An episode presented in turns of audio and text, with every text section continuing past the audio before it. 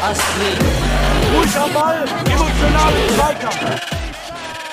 Mr. Futsal, the Mr. podcast. Futsal, el podcast. Mr. Futsal, el podcast. Hallo und herzlich willkommen, liebe Futsal-Freunde, an den Futsal-Podcast Endgeräten.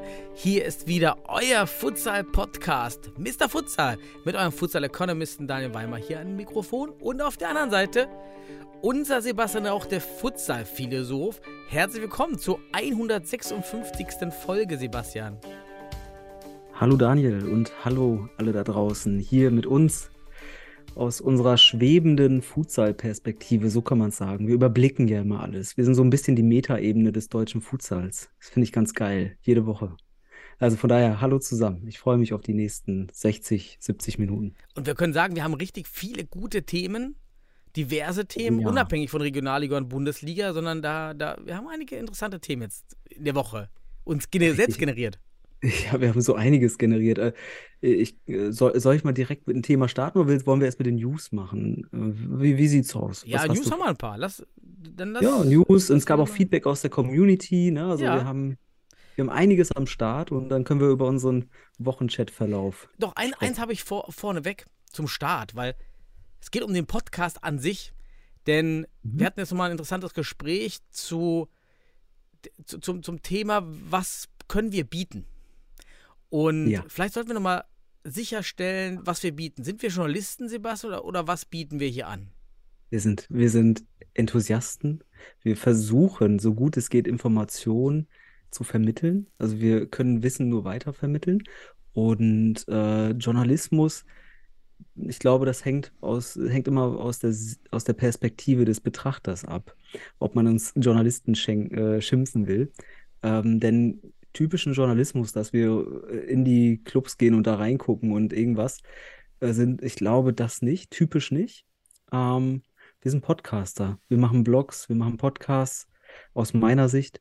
Und ähm, wie siehst du das denn, Daniel? Machen wir hier Journalismus oder was machen wir hier? Wir machen subjektiven persönlichen Journalismus. Lass es uns so nennen.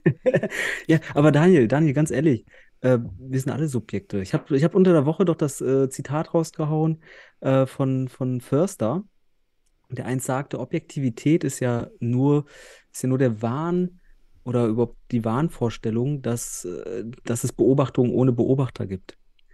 Also ist, wir sind Beobachter dieser Welt und das ist das Ding, wenn wir irgendwas präsentieren und äh, dann, dann ist das das, was wir beobachten und das, was uns die Vereine geben. Damit können wir arbeiten, ne? Mehr können wir nicht. Das, was die Community uns gibt. Und deswegen sind wir so offen dafür und so glücklich darüber, wenn wir Feedback kriegen und wenn wir uns auf unsere letzte Folge beziehen können und immer wieder mal sagen können, hier gibt es eine neue Info, müssen wir ergänzen oder korrigieren. Ne? Genau, wir haben kaum Zeit, alles zu recherchieren und wir geben das mit, was, was, die, was die Clubs uns liefern. Also, liebe Clubs, liefert auf euren Kanälen Informationen, damit wir mehr wissen, mehr Hintergrundwissen haben, denn das, was wir wissen, wissen auch alle anderen da draußen und so wie wir es wahrnehmen, werden das eventuell auch andere wahrnehmen. Und ich finde schon, wenn man zurückschaut, man kann bei uns auch alles mitnehmen. Also das reicht ja wirklich von der reinen Information hinüber bis zur Motivation. Man Oh kann ja. etwas lernen. Man kann auch einfach für sich äh, Sachen probieren, also äh, Sachen, die man selbst im Verein testet, schauen, okay, man hat, vielleicht sagen die Jungs von Mr. Futzler haben das auch schon mal gemacht. Also eigene Tätigkeiten irgendwie reflektieren. Jeder kann ja mitnehmen, was er möchte. Im Grunde sind wir zwei Freunde, die über Futsal reden. Genau, das, was vielleicht andere zwei Freunde auch machen. Aber wir machen es hier, indem wir uns wirklich mm, auch in der Breite unter der Woche austauschen und auf wahnsinnig interessante Ideen kommen. Und ähm, ja, wir haben auch irgendwie so ein, eine gefühlte Verpflichtung der Community gegenüber, weil wir uns äh, bestimmte Fragen fragen. Ja? Mhm. Wozu machen wir das zum Beispiel, Daniel? Das ist so eine ganz wichtige Frage. Du hattest ja unter der Woche auch oder, oder heute war es so eine ganz interessante Perspektive. Aber Und da der hilft kommen wir auch jedem Club. Das können wir wieder, was können wir den Clubs geben, die uns zuhören, den Zuhörern, wenn ihr im Club seid, fragt euch immer, wozu müssen wir etwas tun? Oder auch an die Spieler fragen. Wozu Mhm. muss, müssen wir das machen? Wozu musst du das machen? Fand ich ganz interessant. Der Podcast basiert auf dem TED Talk Why Mhm. Von Simek, Simon Sinek. Simon Simek. Und hier ging es vor allem um die deutsche Bedeutung des Wortes Why. Nicht warum, die Mhm. Rückwärtsorientierung, sondern die Idee war, okay, ist eher dieses Wozu, nach vorne schauen. Also wenn ihr im, im Verein mit Spielern sprecht oder als Spieler auch mit Trainern sprecht, fragt immer wieder dieses Wort wozu. Und äh, ich habe das angefangen tatsächlich schon im Alltag, auch im, im, in der, im Job, immer wieder Mhm. mir selbst zu fragen, auch die anderen zu fragen. Und das ist tatsächlich ein guter Ansatzpunkt, den man sich immer fragen sollte. Wozu das Mhm. Ganze? Genau, Zeitdimension reinkriegen in seine Sprache. Und äh, genau, Start with Why von Simon Sinek war es. Und tatsächlich geht es darum, den Purpose zu erfragen. Also wirklich auch welche Absicht, auch die Intention dahinter. Ähm, und deswegen ist das Why nicht das Warum. Das Warum ist immer vergangenheitsorientiert. Ne? Warum machst du deinen Job? Ja, weil ich dafür ausgebildet bin. Das ist, es hat keinen motivationalen Charakter. Das Wozu ist ein, ein, eine Vision, eine Erwartung nach vorne in die Zukunft. Und dadurch erzeugen wir einen Weg, den wir gehen, einen, einen ja, und auch auch ganz viel, ich sag mal, grundsätzlich auch eine Zielsetzung. Und diese Frage, also ich, als, als, als wir darüber heute sprachen, kam mir das sofort in den Sinn, wenn man das den DFB bezüglich des Futsals fragen würde. Also, Auch die Landesverbände. Futsal? Also die Landes- und Regionalverbände ja genauso. Ja, genau. Also, aber wir haben ja letzte Woche über den fehlenden Masterplan gesprochen. Weil vielleicht ist es auch so, dass, dass der DFB das Why als Warum versteht. Und warum, das können wir uns vielleicht hier und da beantworten, weil die UEFA das will. So. Das ist Mhm. aber nichts Motivationales. In der Hinsicht ist halt die Frage, wozu macht der DFB Futsal? Wo ist die Vision? Wo ist das Ziel? Wo ist die Verbindlichkeit?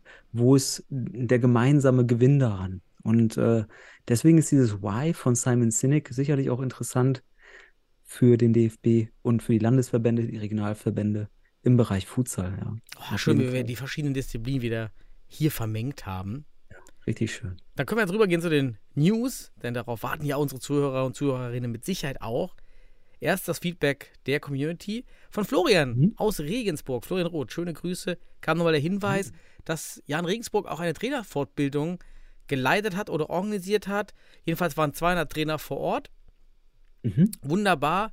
Schöne, ich habe auch ein, äh, ein Foto gesehen bei Instagram. Wunderbar, Trainer in der Halle, in der Futsalhalle zu sehen. War also eine, eine, eine schöne Sache.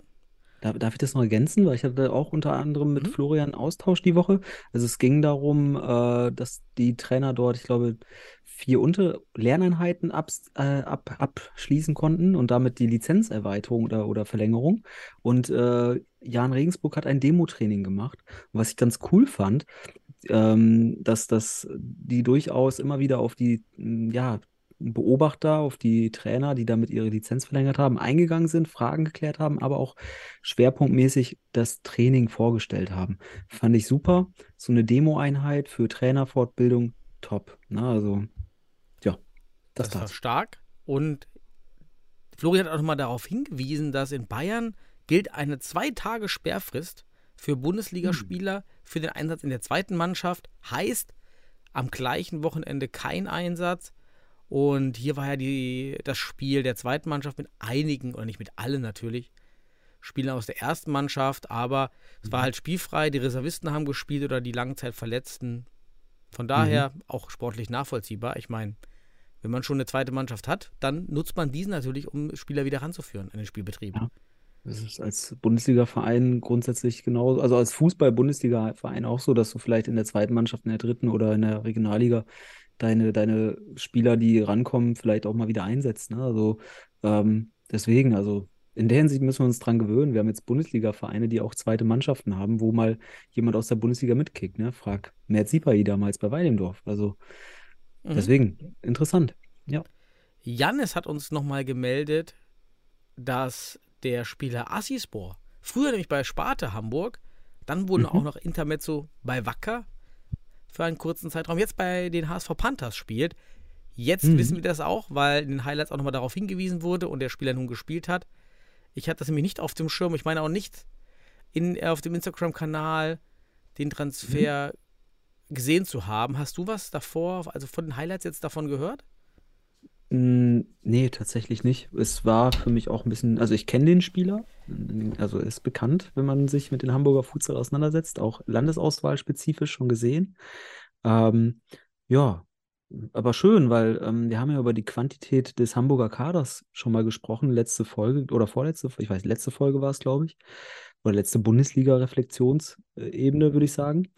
Ähm, und da haben wir darüber gesprochen, inwieweit äh, der Kader breit ist, ja, bei den HSV Panthers. Und ist gut, jeder neue Spieler hilft und ähm, super. Das freut mich auf jeden Fall für die HSV Panthers. Ist auch kein schlechter. Ne? Ja, hat ein paar gute Szenen in den Highlight-Szenen gehabt, kommen wir gleich drauf. Freut mich, wenn eben Spieler auch in den Verbänden und in den Städten irgendwie im Futsalsport weiter aktiv bleiben, ganz wichtig. Auch im Niederrhein, wenn ich sehe, wie viele gute Spieler wir über die Jahre verloren haben, wo ich mich heute frage, wo sind diese Mhm. Spieler alle? Wenn wir die alle noch im Futsal hätten, nur Ja. am Niederrhein, ja, dann hätten wir eine ganze Liga mehr oder halt einfach das Niveau deutlich höher. Also Genau. ist schon ganz Dürf, cool. dürften, sich, dürften sich gerne auf die bestehenden Futsalvereine verteilen, um da Stabilität zu schaffen und Entwicklung. Also müssen nicht unbedingt no, äh, noch eine komplette neue Liga bilden. Mhm. Ähm, also von daher, ja, da hast du recht. Ich denke auch an ein, zwei Namen. Ähm, und da hatten wir aber auch äh, einen, im Westen einen Rückkehrer. Den, da kommen wir heute noch drauf, wenn wir auf die Regionalligen eingehen, glaube ich. Denn äh, der Chef ist wieder da, könnte man sagen. Oh, Man nennt ihn auch der Chef, ja. Dann haben weiter. wir, Clemens hat uns, glaube ich, das die Info Ah, zugesteckt, ja. dass in Bielefeld in der Halle, in der Seidenstickerhalle, jetzt noch weitere Blöcke geöffnet wurden. Jetzt frage ich mich, ob man das Spielfeld auch wieder zentriert. Mhm. Weil es Äh, war ich ja da, auf die rechte Ja. Hälfte, oder nicht Hälfte, äh, das war ja das rechte zwei Drittel. ich, ich weiß gar nicht, ob ich das alles sagen darf, was ich da alles zugehört habe, Daniel. Denn äh, erstmal finde ich es interessant, dass man Block für Block geöffnet hat. Das ist irgendwie ein Zeichen dafür, dass man erstmal die Sachen voll machen wollte und dann gucken, na, wie füllt sich's weiter. Und die Tendenz, dass Block G ein VIP-Block ist, also der Block G, der, ich sag mal, der südliche Block äh, auf, auf der, auf der, auf dem, auf dem Hallenabbild, ähm, der soll für VIP-Plätze bestimmt sein. So habe ich das verstanden. Denn wir haben uns, also ich habe mit dem MCH-Leuten gesprochen und wir haben, also wir werden auch als MCH äh, dort gemeinsam hingehen, weil auch viele Spieler von uns da dabei sind, beziehungsweise ehemaliger Spieler vom MCH. Ich sag mal uns, weil ich dazu herzlichst mit eingeladen bin. Ähm, und da haben wir das erfahren über die Ticketvergabe in Bielefeld, die, also die dafür verantwortlich sind, äh, dass der DFB die vorgeblockt hat. Die, die, den Geder, da bist du dann mit deinem äh, Bundesliga-Manager-Kurs. Da sitzt du Genau. dann in dem, da gibt es dann die Schnittchen. Ah, sehr gut. Ähm, genau, aber wir, wir, wir, der MCH-Block wird auch im, im G sein, wie ich das verstanden Bei habe. einer im Sache muss ich dir widersprechen. Ich finde Ja. es nicht gut, wenn man schrittweise öffnet. Das mag ökonomisch sinnvoll sein. Ich habe nicht gesagt, dass ich das Ah, gut okay, nur gut, gesagt, so okay. hat man es gemacht, Daniel. Dann hat es gemacht, okay. Dann nehme ich so auf, was ich mich nicht so schön daran finde, ist, dass sich jetzt Zuschauer eventuell Plätze auf der Stirnseite gesichert haben. Oh ja, das wollte ich auch noch sagen. Jetzt aber das Spielfeld weggerückt wird in die Mitte und natürlich gar nicht mehr, dass äh, die Erwartungen an diesen Sitzplatz erfüllt werden, weil das Spielfeld Mhm. woanders stattfindet und man natürlich jetzt, jetzt viel lieber die Karten auf der Gegengerade, auf der Geraden hätte. Das finde ich Mhm. nämlich mit ungünstig an der ganzen, an der ganzen Problematik. die Frage ist halt wirklich, wird das, wird das Spielfeld weggerückt? Ne? Das ist halt, äh, äh, es geht halt nur darum, jetzt, dass nach und nach die Blöcke geöffnet wurden. Wurde das jetzt äh, weggerückt, das Spielfeld? Das weiß ich Na, gar nicht. könnte sein, aber weil der eine Block war Wenn das noch passiert, dann, dann, also erstmal ist ja auch der Faktor, wie du schon sagst, nicht nur, wenn das Spielfeld weggerückt werden würde, dann ist das doof, aber auch wenn du Blöcke nacheinander öffnest, dann kann es ja sein, dass jemand eigentlich lieber den anderen Block gehabt hätte. Ja, genau, du kannst Ne? ja, dann nimmst du ganz hinten den Block, äh, den letzten Sitz hinten rechts, freust Ja. dich noch und dann auf einmal wird ein kompletter Block Ja. neu aufgemacht und alle einmal anderen haben sitzt auf, auf Torhöhe oder hinter oder in der Ecke. Ja, genau. Ja, aber ist ja dann trotzdem vielleicht schöner. Also da, das finde ich nicht ganz Ja. so smart. Ja, es ist genau smart. Die Frage ist, wie smart ist das aus für den für den Zuschauer, für den für aus Mhm. deiner Sicht Konsumenten? Ähm, sicherlich in der Hinsicht dann nicht die freundlichste Variante. Korrekt. Warum muss man die Leute, wenn die schon mal in die Futsalhalle kommen, auch noch verärgern? Aber Hm. okay. Dann habe ich, ja, wir haben gehört, eine, eine News vom DFB Campus. Ein, ja, ein Fun Fact.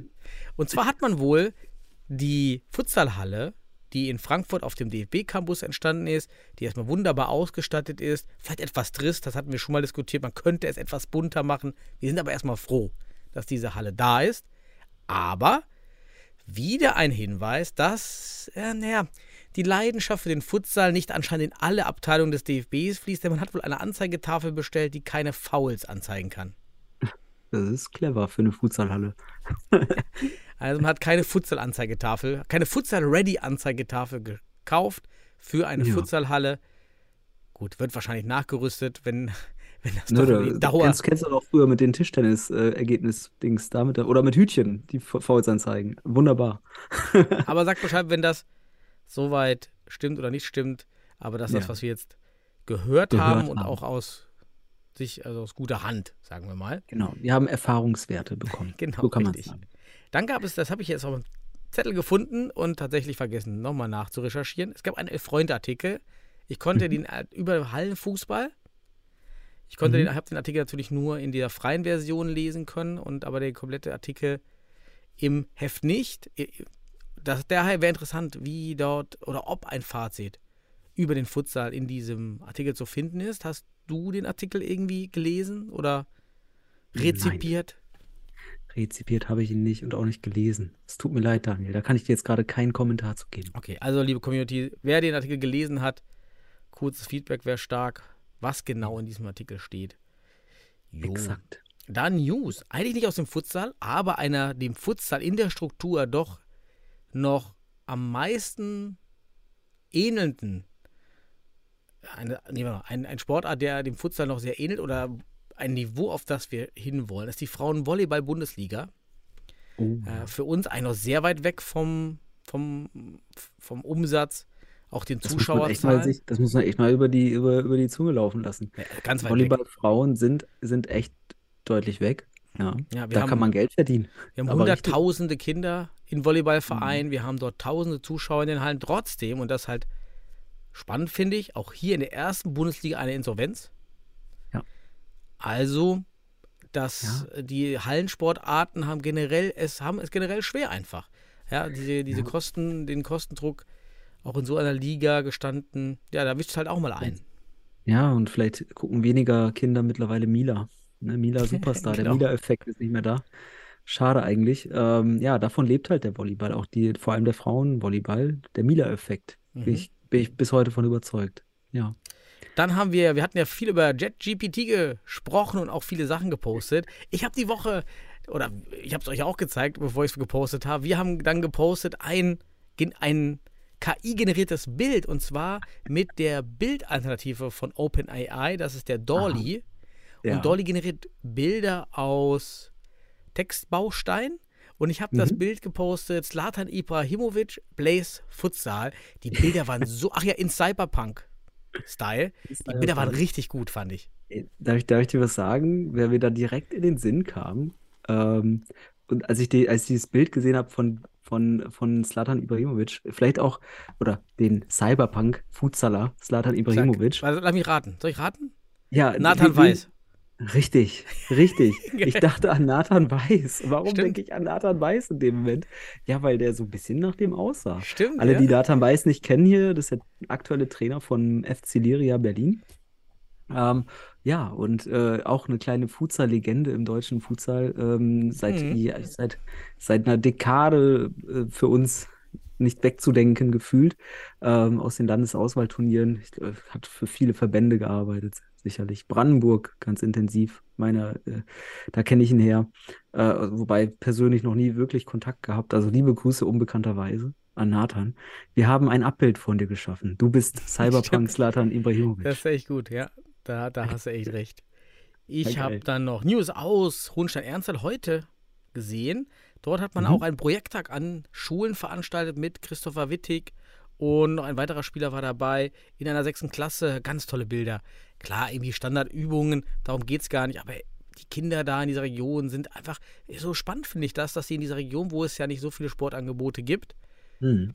wie jetzt in einer Großstadt, dass sie mit diesem Futsal so viel Kontakt haben werden, dass Ja. das für die, wahrscheinlich ist das die Region, für, in der es für die Kinder am normalsten ist, dass es Futsal gibt. Ja, Also ganz, ganz interessant auch ähm, schön, dass das Hohenstein da aktiv ist. Ne? Wir loben es ja dauernd. Wir loben auch Jan Regensburg. Und übrigens äh, auch eine interessante News, beziehungsweise was wir noch nicht erwähnt hatten. Es gibt ja zwei Futsal-Bundesliga-Clubs, die Jugendmannschaften haben, welche dual ausgebildet werden. Das heißt, Futsal Mhm. und Fußball und im Fußball, also im Fußball-Wettbewerb spielen, aber Futsal, Fußball trainieren. Und das ist einerseits Jan Regensburg und andererseits der MCH Futsal Club in dieser Saison. Das muss man auch erwähnen. Seit dieser Saison nimmt die Futsal, äh, die Futsal-Jugend oder Futsal-Fußball-Jugend ähm, am Fußballwettbewerb teil. Und äh, ja, Hallenturniere gewinnt man alle. Ganz spannend. Ähm, ja, das mal dazu. Ich habe mit Florian mich ausgetauscht und ähm, wäre ganz cool, wenn wir da irgendwie mal eines Tages ein, ein Spiel zwischen den beiden Futsal Oh, das wäre schön, ja. Also man muss Das vielleicht nochmal die, die nicht so tief drin stecken. Es gibt andere Clubs, die haben auch Jugendprojekte, wie Mhm, eben Hohenstein genau. Ernsthal, auch wie bei Fortuna haben wir Jugendprojekte, Richtig. Mainz hat Jugendprojekte, noch viele andere, ich kann jetzt nicht alle aufzählen. Genau. Aber das sind die Teams, die auch eine Mannschaft im Spielbetrieb haben, Genau. offiziellen Fußballspielbetrieb. Und das ist halt so smart an dem Ansatz. Ich finde den so gut, Mhm. den, den man damals in Regensburg gewählt hat. Einfach, dass, dass die Eltern und die Spieler diese Regelmäßigkeit im Verein haben. Genau. Und Ja. wir, ähm, beim MCH hat man jetzt äh, halt aus den Schul-AGs, die man hatte, ähm, Jugendmannschaften gemacht. Mhm, Und stark, darüber hat man die Spieler gewonnen. Und die werden jetzt dual ausgebildet, ähnlich wie in Regensburg. Wir, sind, wir wollen da jetzt auch in den Austausch gehen, um so ein bisschen zu reflektieren, was, was hat in Regensburg gut funktioniert, was haben wir Wie für wir. Ich denke, du bist da raus, Sebastian. Ja, nein, ich, ich versuche da jetzt so ein bisschen zu Ah, helfen. jetzt hängst dich wieder an den Erfolgszug dran. Ja, das kennt man von dir. Nein, Mann, ich kann, ich kann das immer so schwer, schwer ausdrücken, wie mein, mein Verhältnis da ist. Das, weil ich, ich bin auch so ein freier Vogel, was das angeht. Ähm, ja, aber damit verbunden bin ich da sehr interessiert, weil ich ja auch aktuell, Daniel, du weißt ja, ähm, über meine Lehrgänge reflektiere, welche Dimensionen des Futsals in Deutschland bestehen. Und da ist das, der Mhm. Futsal als Teil des Fußballs ein ganz elementarer Bereich, den aus meiner Sicht die Landesverbände und auch der DFB ignorieren. Leider. Also ähm, da ist Futsal als eigenständiger Futsalsport, den wir alle lieben, und als Hallen- bzw. Winterfußball angeklungen.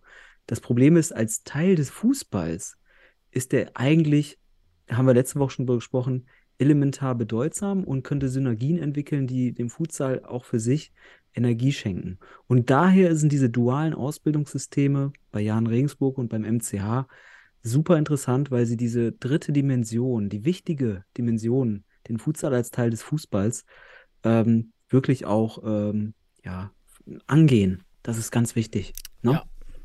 Ja, das dazu. Tolle Sache, tolle Entwicklung und tolle Entwicklung auch beim FC Regensburg, aktuell in der Bayernliga aktiv. Und dort spielt man ja seit Anfang der Saison mit einer Frau im Team. Und ich habe das jetzt nochmal in einem Post gesehen vom FC Regensburg mit, äh, also einfach so ein Standard-Teamfoto vom, vom Punktspiel. Hab da mal angefragt, ja, wie ist denn die Resonanz eigentlich auf diese Mixteams? Und dort kam innerhalb des Teams mega gut, läuft alles wunderbar, alles völlig normal. Ja, was wir immer auch immer diskutiert haben, dass das wird einfach so zur Normalität werden. Äh, es wird einfach keiner mehr hinterfragen. Ist dann einfach so. Und das ist intern Mhm. auf jeden Fall der Fall. Auch in der Liga teilweise ist es einfach Standard. Aber es kommen dann immer wohl schon mal so Sprüche. Ja, da sind die mit der Frau oder da sind nur sieben und davon auch eine, eine Frau. Das kommt wohl noch ab und zu, was ja auch völlig normal ist nach ein paar Monaten.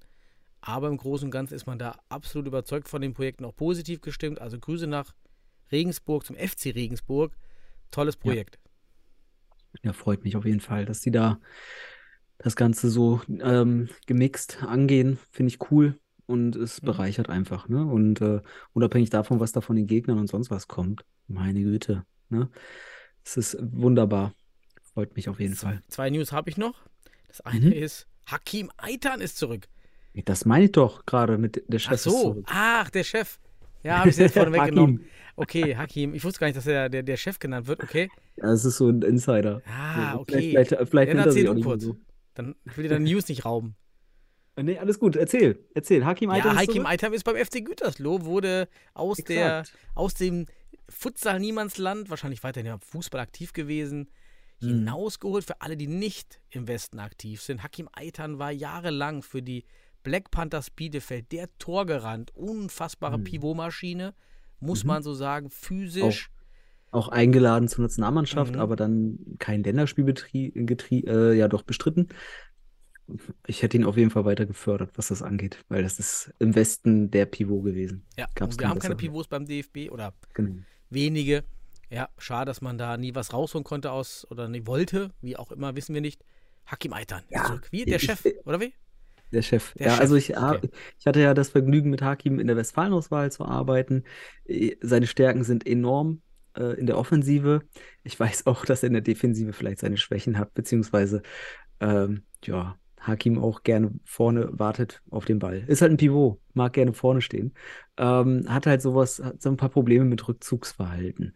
Ähm, und deswegen ist er äh, sicherlich auch dann vielleicht beim DFB nicht, äh, nicht weitergekommen. Aber ganz ehrlich, die Frage ist halt wirklich, bei der Westfalenauswahl hat er das irgendwann gemacht und ich frage mich, ach, schade, dass man den nicht weiter gefördert hat beim DFB. Der hätte, der, wenn der jetzt ist 32 erst, ne? Das ist auch, also ist noch, kein, noch Boah, kein hätte- Hätte ich Alter. auch locker älter geschätzt, richtig. Ja, genau, ich hätte jetzt, also gefühlt, ja ne, wenn man es nicht weiß, aber äh, wenn man den vor, vor Corona gefördert hätte oder sowas, ey, der wäre jetzt wahrscheinlich äh, der beste Pivot in Deutschland. Also zumindest äh, was, was, Ja. haben wir überhaupt ein Pivot, der diese, diese Qualität entwickeln könnte? Ich glaube kaum. Ich meine, vielleicht müssen wir auch mal die, die an den anderen Ligern, gerade Berliner Futsal, jetzt bei Liria, da würde ich auch mal gerne wissen, wer die ganzen Mhm. Spieler sind, die da jetzt auf einmal alle auftauchen. Also wenn ihr auch Spieler in euren Verbänden habt, von denen ihr sagt, ey, das Ja. sind Granaten, die kommen auf einmal aus dem Fußball oder die waren schon mal im Futsal und sind zurück, dann schreibt uns gerne, sagt uns Bescheid. Das Wir vertrauen euch und wir empfehlen gerne weiter.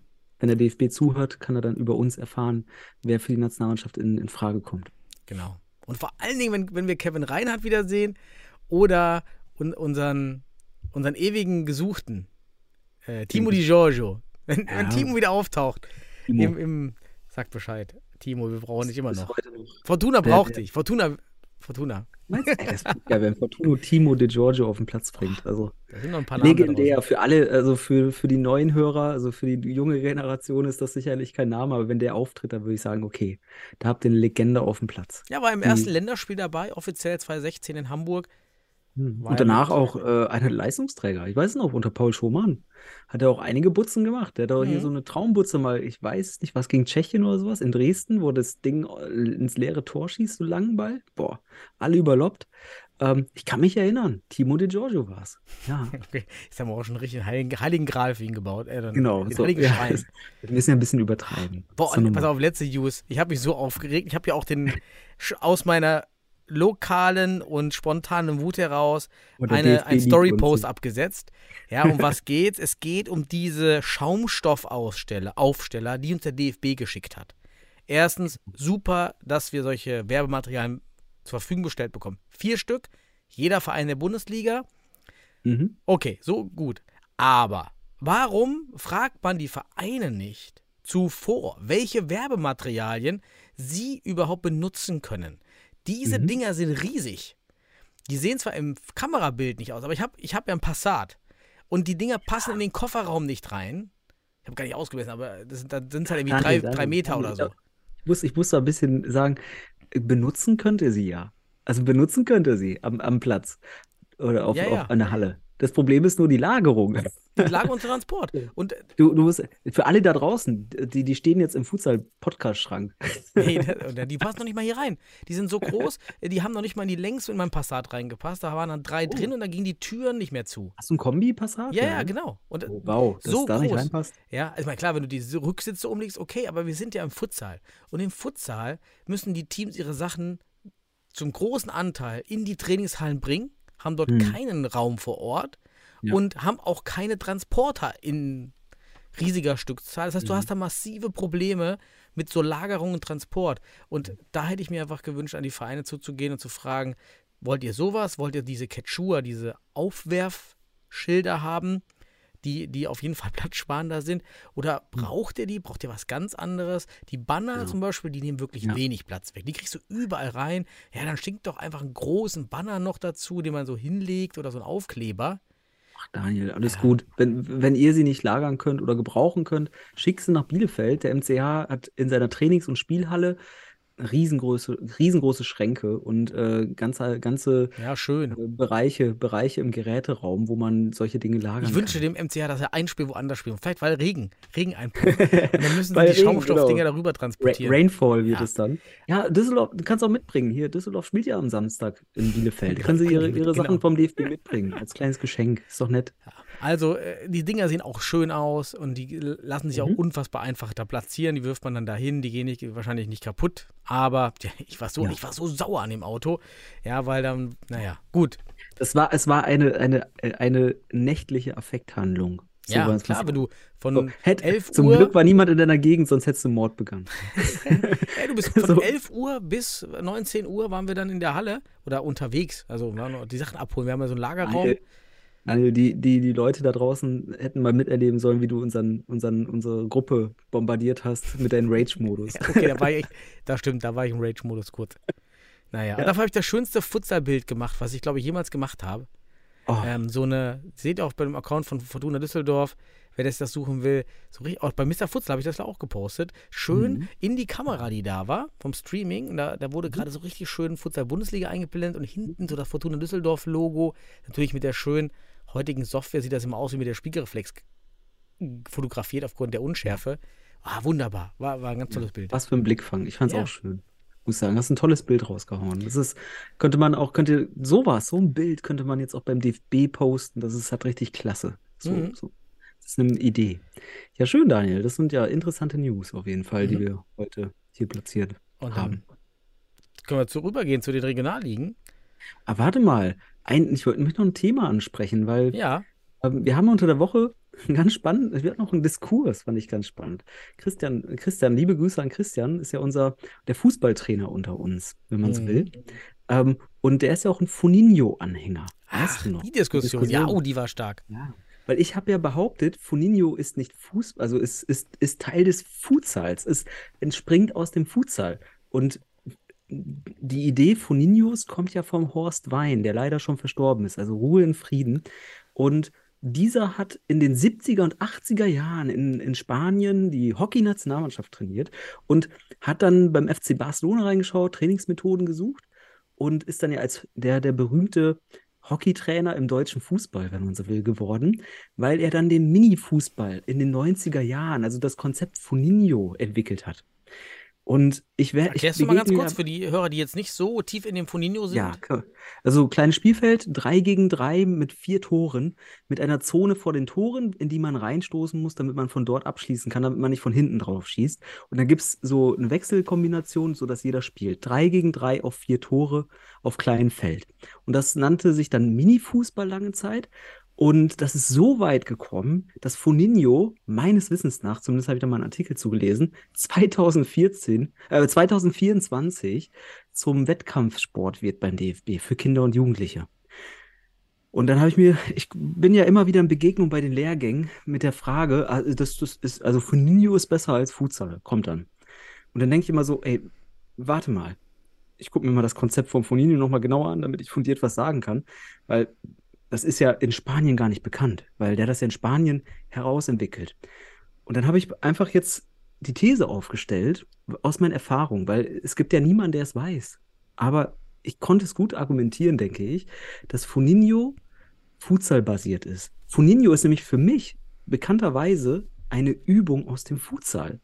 Das heißt, Horst Wein hätte, und da würde ich heute so gerne mal mit ihm drüber diskutieren, leider ist er verstorben, deswegen ähm, hat, hat diese Dinge in Spanien beobachtet zu einer Zeit, wo der Football Sala vielleicht noch gar nicht so implementiert war in den 70er, 80er Jahren im Fußball und hat sich halt auch erst in den 90er Jahren da wirklich als Methode herausentwickelt. Und er hat Übungen aus diesem Kleinfeldfußball genommen, den wir heute Futsal nennen. So, und das ist eine Übung aus dem Futsal, ähm, aus meiner Sicht. Und äh, dann haben wir darüber diskutiert, das weißt du ja noch. Und wen können wir Besseres fragen, als wen, haben, wen müssen wir fragen, wenn wir wissen wollen, ob das passt? Was passt? Daniel, wen haben wir gefragt? JetGPT? Also haben wir, haben wir einfach mal, ich ja, ich kann das jetzt gar nicht so lange ausführen, das will ich auch nicht. Einfach befragt, ist Funinho Futsal oder Fußball, beziehungsweise argumentiere mal, ob es Teil vom Futsal ist. Ich habe aber auch die Gegenthese aufgestellt, dass es kein Teil ist. Und in beiden Rückmeldungen wurde klar, Funinho ist eine Übung aus dem Futsal, laut ChatGPT, wenn man es will.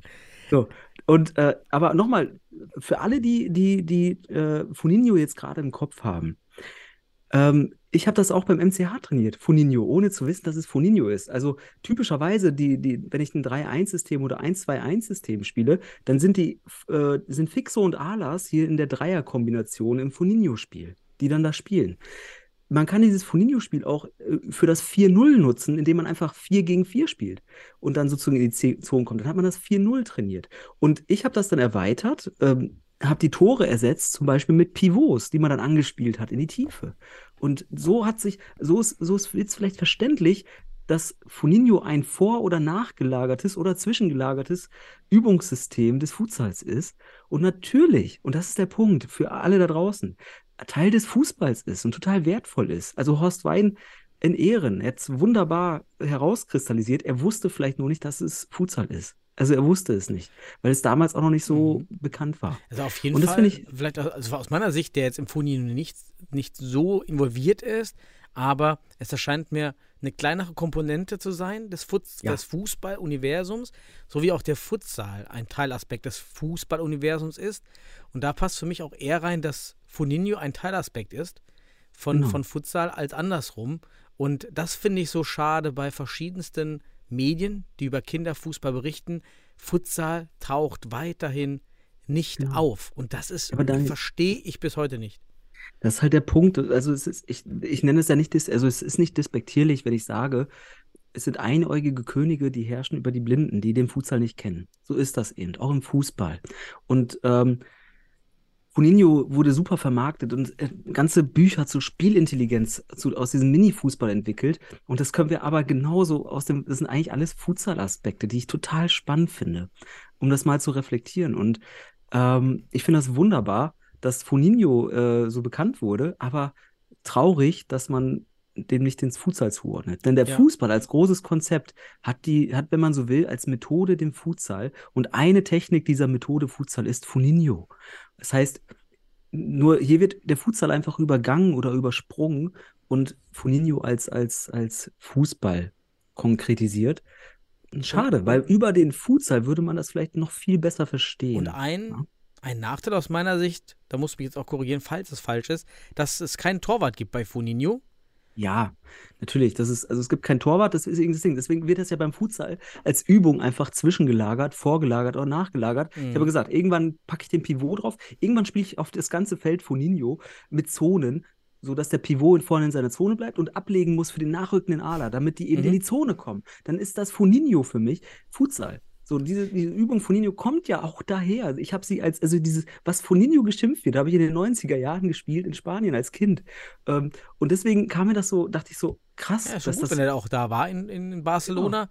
Ist interessant, dass es da eine Verbindung gibt, auf nur- jeden Fall. Oder Ja, könnte. Ja, genau, also ich denke, ich denke, er wusste einfach nur nicht, weil es auch damals noch nicht so mm, deklariert wurde. Äh, damals war Futsal vor allem in der Schule, also Football Sala war Schulfußball, Kleinfeldfußball und in dem Trainingssystem der, der Akademien, auch damals in Barcelona in den 80er Jahren, wo er das beobachtet hat, ähm, sicherlich noch nicht so deklariert. Heute mit der Abteilung Barcelona und und La Masia und ein Iniesta und Messi. Lass uns mal JetGPT fragen, ob er das wusste, dass das Futsal ist. Das wäre doch Kann er es oder kann er es gewusst haben? Ja, genau, sehr wird das Internet danach erforsten, äh, durchforsten. Nee, also Horst Wein hatte super Absichten und er, vielleicht konnte er es nicht besser wissen. Es ist ja auch nur eine These, die wir nie beweisen können, aber äh, ich kann nur sagen, es ist eine Übung aus dem Futsal, die bekannt ist. Es ist Standardübung aus dem Futsal, also eine Standardübung, die man dann einfach zwischenlagert um das Spiel Mhm. 3 gegen 3, 4 gegen 4, mit und ohne Torwart dann und Pivot und so Und, weiter. und ich muss so mal, ich bin damals zum Fußball gekommen, weil ich Torwart sein wollte. Ich wollte Mhm. Torwart sein. Das, finde ich, nimmt man da schon eine Dimension, wenn man dieses Spiel über alles andere stellt und nicht nur als Teilaspekt sieht. Klar, es soll verhindert werden, dass diese typischen dickeren Torhüter gezwungen werden, Kinder, ja, du gehst jetzt ins Tor, oder der schlechteste Spieler geht ins Tor. Das darf auch nicht sein. Niemand darf gezwungen werden, Ja, ins Tor zu gehen. Aber wie traurig bitte, wenn man diese Position überhaupt nicht spielen kann, weil man nur noch dieses Spiel spielt, aber ja gut. Das ist Deswegen auch meine sehr Kritik- kreativ, die Jugendtrainer heute, was man da Genau. spielen kann. Und meine Kritik war ja dann, da habe ich ja mit Christian noch drüber gesprochen, also haben wir diskutiert, du hast ja die lebendige Diskussion verfolgt, ähm, dass ich gesagt habe, ähm, einerseits der Aspekt des Torwarts grundsätzlich das Problem ist, ähm, dass wir ihn nicht reinkriegen. Und andererseits auch, dass es halt eine reine, also mehr oder weniger sehr stark erfolgsorientiert ist und dadurch dann auch manchmal vielleicht die Resilienz, also das ist eine pädagogische Perspektive, die, über die man streiten darf, ein bisschen abhanden kommt. Also Resilienz heißt Ja, aber das ist ein Widerstandsfähigkeit. Wort. Fu- Fuzinho, wie wär's denn damit? Ja, ey, komm, auch das. Funinho-Wort, ne? Also es hört sich ja, wenn Ja, du es hörst, hört wichtig auch, viele denken ja, das ist ja von Ronaldinho sowas, das ist portugiesisch, das ist ein portugiesischer Titel, aber es ist ja Fun and Ninho, also Fun, Ja. Spaß und Kind. Ah, ja, okay. Ist ja auch eigentlich im Ursprung, Horst Wein hat es Fun Ninho ge genannt und nicht Mhm. Funinho. Das wurde ja von den Fußballern dann einfach Ah. Aber gut, wir nennen es jetzt so. Futninho und äh, haben wir direkt, eine. Po- haben wir direkt eine Podcast-Folge. Foot Ninho, genau. Also vielleicht, Das ist so geil. aber das ist total interessant, weil in den Lehrgängen kann ich das jetzt, also beim letzten Mal war es auch auf dem Tisch und dann dachte ich so, ich sag da lieber nichts zu, weil, oh Gott, das verhärtet sich, weil es einfach dann typisch deutsch auch ein bisschen, ne, nimmt sich Mhm. irgendwas raus und deklariert es als ein deutsches Produkt auf einmal und nennt es dann, gibt es ihnen einen portugiesisch klingenden Namen, spanisch geschrieben. Also ganz interessant einfach, äh, wie das Produkt Funinho entstanden ist, wobei das Funinho auch erst seit, glaube ich, 2012 oder 14 so heißt. Davor w- wurde es eher Mini-Fußball. Aber was, Entschuldigung, letzter Punkt noch meiner Kritik an Funinho war, bei diesem Konzept, weil das habe ich auch Christian dann näher gebracht und ich fand auch spannend, was er dagegen argumentiert hat. Aber es wird halt als komplettes Entwicklungsmodell für den Fußball genannt. So nennt im, im Untertitel. Und da kommst du allein schon mit dem Torwart an, an deine Grenzen und so weiter und so fort. Es ist sicherlich eine ganz spannende Übung, so sage ich es gerne, womit man ganz viel erweitern kann. Also da, darauf aufbauend oder davor. Also man kann. Ja, es ist ein ist einfach Supplement, kein Kompliment. Genau, genau. So ist es, genau. Supplement und nicht Kompliment. Kom. Kompliment. Ein Kompliment an, an Herrn, Herrn, Herrn Horst Wein, dass er Okay. es geschafft hat soweit. Und ist cool, aber hier können wir vielleicht nochmal reflektieren, ob es nicht doch Futsal ist. Aber auch ein Horst Wein hätte sich jetzt für das Spitzenspiel der Futsal Regionalliga West interessiert. Und Jetzt, was für eine Genau. Überleitung, was für eine Ja, Überleitung. aber warte mal, warte mal. Wollen wir nicht als erstes, Daniel, bevor wir in die Regionalliga West gehen, den ersten Meister der Regionalliga äh, Ah, ja, okay. Können wir auch machen, ist auch mal spannend. Richtig. Wo Würdigen. gehen wir denn da hin? Gehen wir da etwa in den Norden oder in den Süden? Wo gehen wir denn da hin? Wir gehen ins, in, in, in die Wüste des deutschen Futsals. etwa in den man sagen. Südwesten. Und ein, ein Sandkorn ist Meister geworden. Weißt Ja. du das? Ja. Willst du, willst du berichten, Daniel? Ja, gut. Ich meine, klar, Christian hat uns das direkt auf die Nase gebunden gestern im Talk. Ja, die TSG Mainz 1864, äh, 1846 ist jetzt schon Südwestmeister und ist damit Mhm. sicherer Teil der Relegation Mhm. und wird sich dann, jetzt müsste man wieder die Konstellation im Kopf haben, voraussichtlich Pass und der, der Nordvertreter, glaube ich.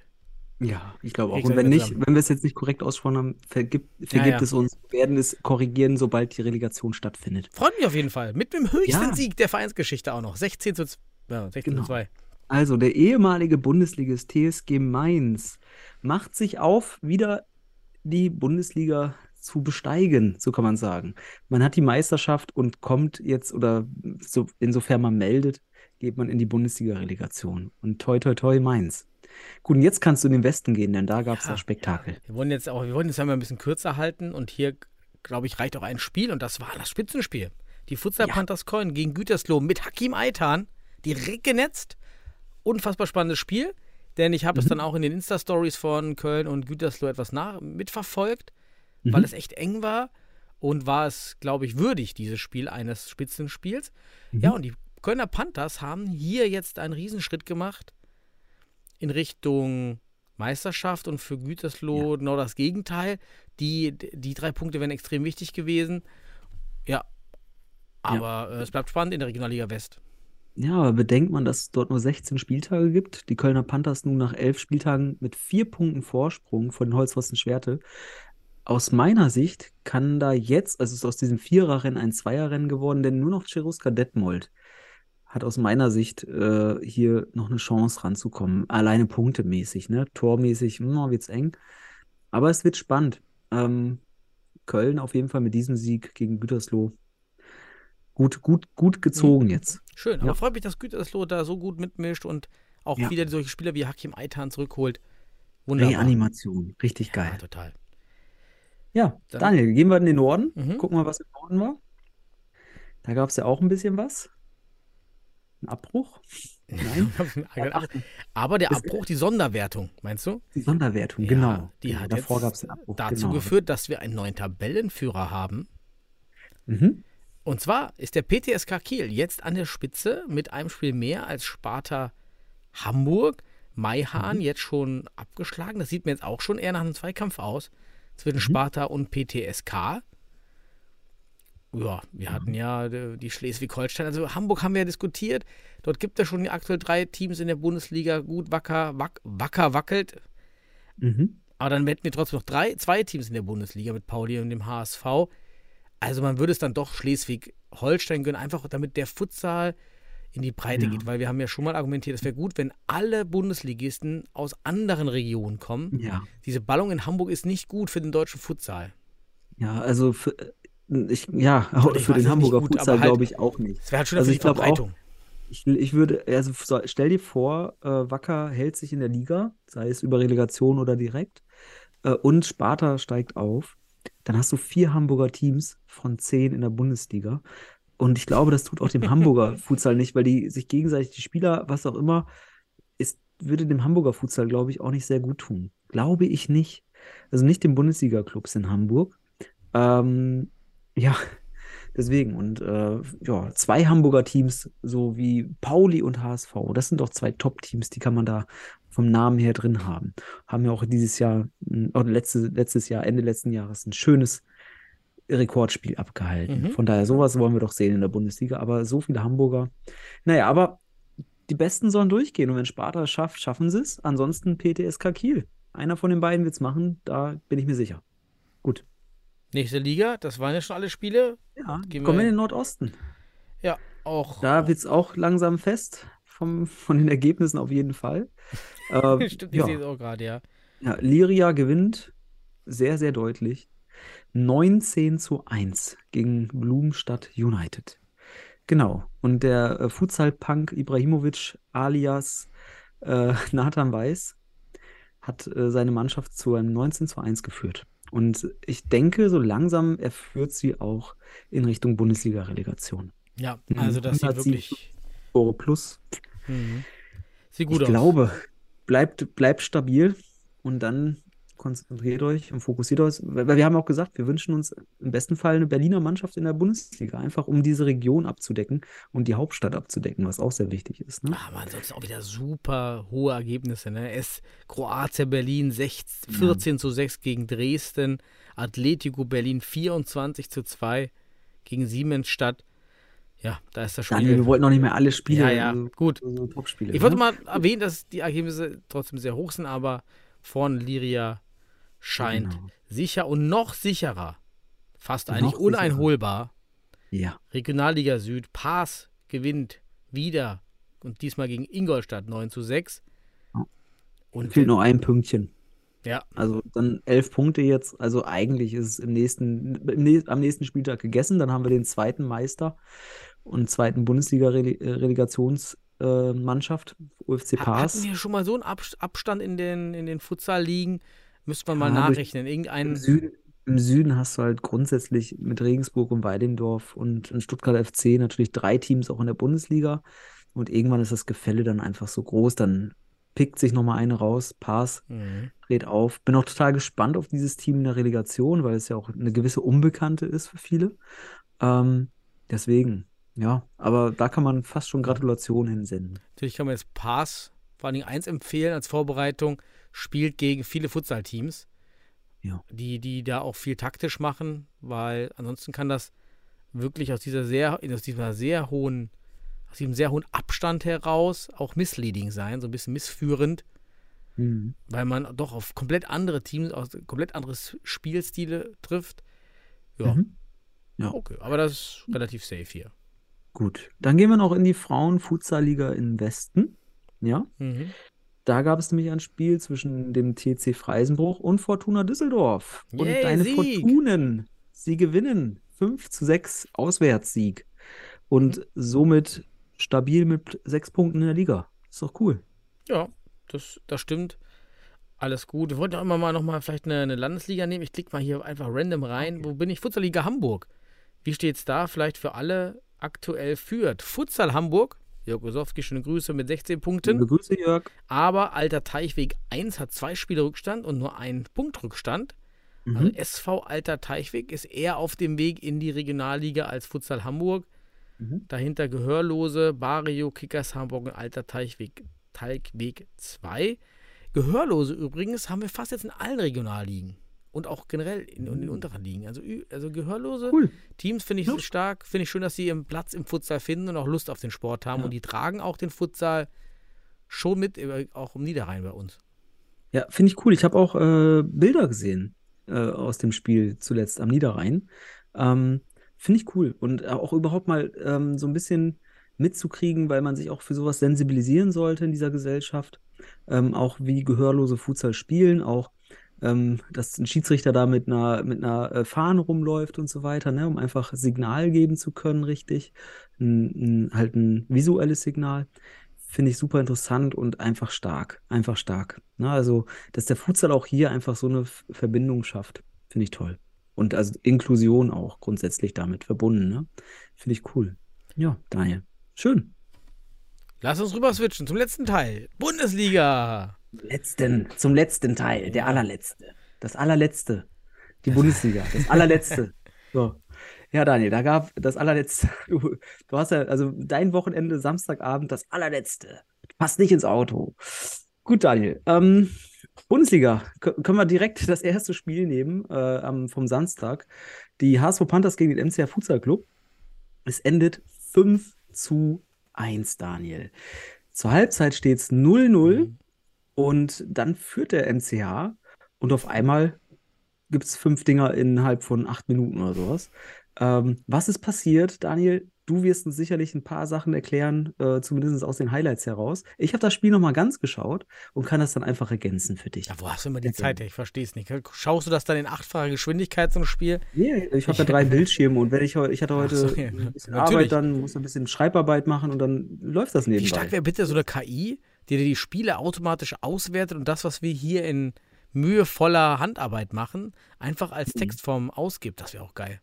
Ja, die frei zugänglichen KIs können ja leider noch gar nicht sowas wie, äh, wie äh, YouTube und so weiter analysieren. Die frei zugänglichen. Gehen wir mal davon aus, dass es Ja, Im sicherlich schon Hintergrund laufen da schon ordentlich was rum, ja, ja. Die können, genau, die können, die analysieren uns hier durch. Aber eins wäre hier auch einfach gewesen, die Zuschauer zu zählen mit einer KI oder mit einem Kameraüberwachungssystem, weil da waren ja nur, eine, da waren nur 41 wohl in der Halle. Naja. Laut Fußball.de 107. Laut Fußball.de. Nee, ich hatte 41 bei Fußball.de. Dann wurde es aber, dann wurde es aber äh, zwischenzeitlich Was? verbessert. Weil mittlerweile, ich sehe es gerade, 107 Zuschauer in der CU-Arena, Daniel. Da war das Spiel.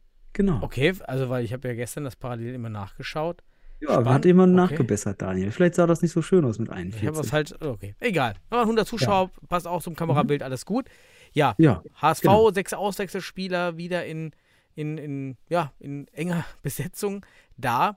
Vielleicht auch deshalb am Anfang da 0 zu 0, aber eigentlich war es nämlich im Tor vom, von Sennestadt, vom Mhm. MCH. Kadi, Kadi im Tor, Kadi Raldibra im Tor. Ja. Ich, äh, ich habe ihn ja auch schon mal mit, oder mit ihm trainieren dürfen. Freut mich für ihn jetzt, dass er endlich spielt.